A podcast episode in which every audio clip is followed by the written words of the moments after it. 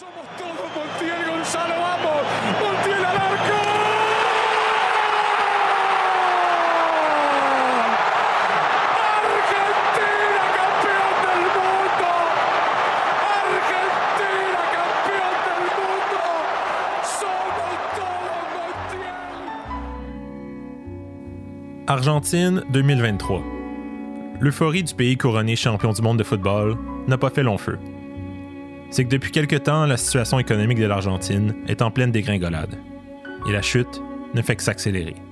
L'inflation annuelle frôle désormais les 140% La monnaie nationale, le peso argentin, a perdu deux tiers de sa valeur en moins d'un an.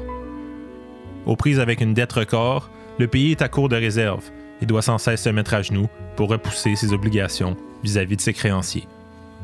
Sur le terrain, ça ne fait aucun doute. La grande majorité des Argentins s'appauvrit. Plus de 40% de la population vit désormais sous le seuil de pauvreté. 55 des enfants de moins de 15 ans vivent dans des familles pauvres. Ces chiffres rappellent les pires crises économiques de l'histoire du pays. Même dans la classe moyenne, les revenus et l'épargne des ménages se font rapidement dévorer par l'inflation. Et la grogne commence à se faire sentir. Comme si ça ne suffisait pas, à quelques jours du second tour des élections présidentielles, les Argentins et les Argentines retiennent leur souffle. Pour plusieurs, la démocratie fait face à une menace existentielle, en la personne du candidat anarcho-capitaliste, Javier Milei.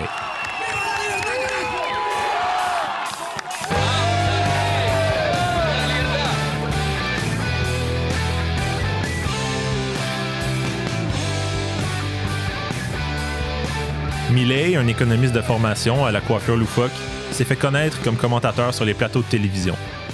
Excentrique, il fait campagne à coups de mimes, fait tirer son salaire de député sur les réseaux sociaux, parade avec une scie et tient des discours qui font écho à la dernière dictature. Son programme peut se résumer en trois points. 1. Les politiciens sont corrompus. Il faut se débarrasser de la classe politique, qu'il surnomme la caste, et qu'il accuse de s'enrichir de la crise. 2 l'intervention de l'État, c'est du communisme. Alors il faut tout privatiser, tout déréguler et laisser les forces du libre marché faire leur travail, qui est à tolérer un marché des organes ou des enfants sur le sol. 3. Pour Millet, et je cite, les pesos argentins, ce sont des excréments. Il faut s'en débarrasser, fermer la banque centrale et convertir toute l'économie au dollar américain pour en finir avec l'inflation. Bien que le personnage de Millet soit outrancier et ridicule, que ses propositions soient plutôt irréalistes, en moins de quatre ans, il a su canaliser une rage qui est bien réelle dans la société argentine.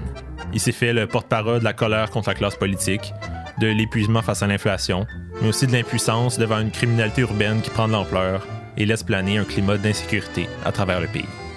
Au premier tour des élections en octobre, le candidat libertarien a rallié 30 de l'électorat. Son opposant pour le second tour, le ministre de l'économie Sergio Massa, a quant à lui raflé 37 des voix. Cependant, il porte un lourd bagage.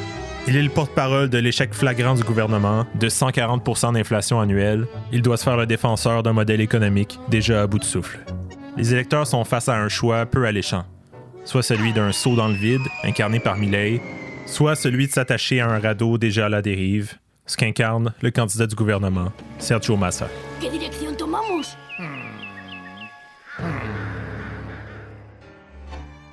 Qu'est-ce qui se présage pour l'Argentine dans un avenir proche? Comment se fait-il que l'hyperinflation menace encore l'Argentine en 2023? Voilà quelques questions auxquelles j'espère répondre à l'aide de ce balado. Je m'appelle Simon Parent. Je suis journaliste indépendant et au début de l'année 2023, j'ai séjourné cinq mois en Argentine pour couvrir la crise économique et politique. Au fil des jours, j'ai rencontré une foule d'Argentins de tous les horizons. Des dizaines de jeunes qui ont perdu l'espoir en un avenir économique meilleur et qui songent maintenant à refaire leur vie dans un autre pays. D'autres regardent avec inquiétude la montée d'une nouvelle droite qui menace les acquis sociaux des 40 dernières années de démocratie. Et d'un bout à l'autre du spectre politique, beaucoup, mais beaucoup de gens qui se retrouvent face à une offre nauséabonde, obligés à toujours voter contre quelque chose pour éviter le pire et rarement pour un projet, alors que le pays s'enlise.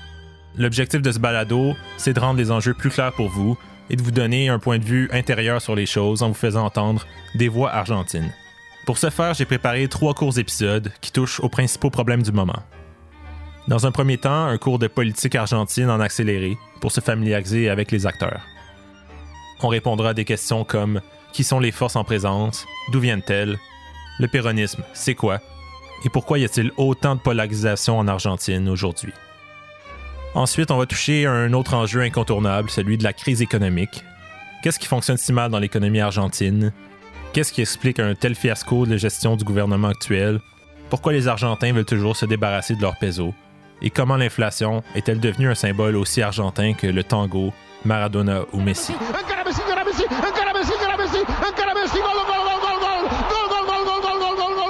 finalement, on va aborder la grande nouveauté de cette campagne électorale, Javier Milei et la nouvelle droite libertarienne. D'où sortent-ils? Pourquoi leur discours a autant de résonance dans la société argentine actuelle? Et qu'est-ce qui les distingue d'autres mouvements de droite populaires en Amérique latine ou ailleurs dans le monde?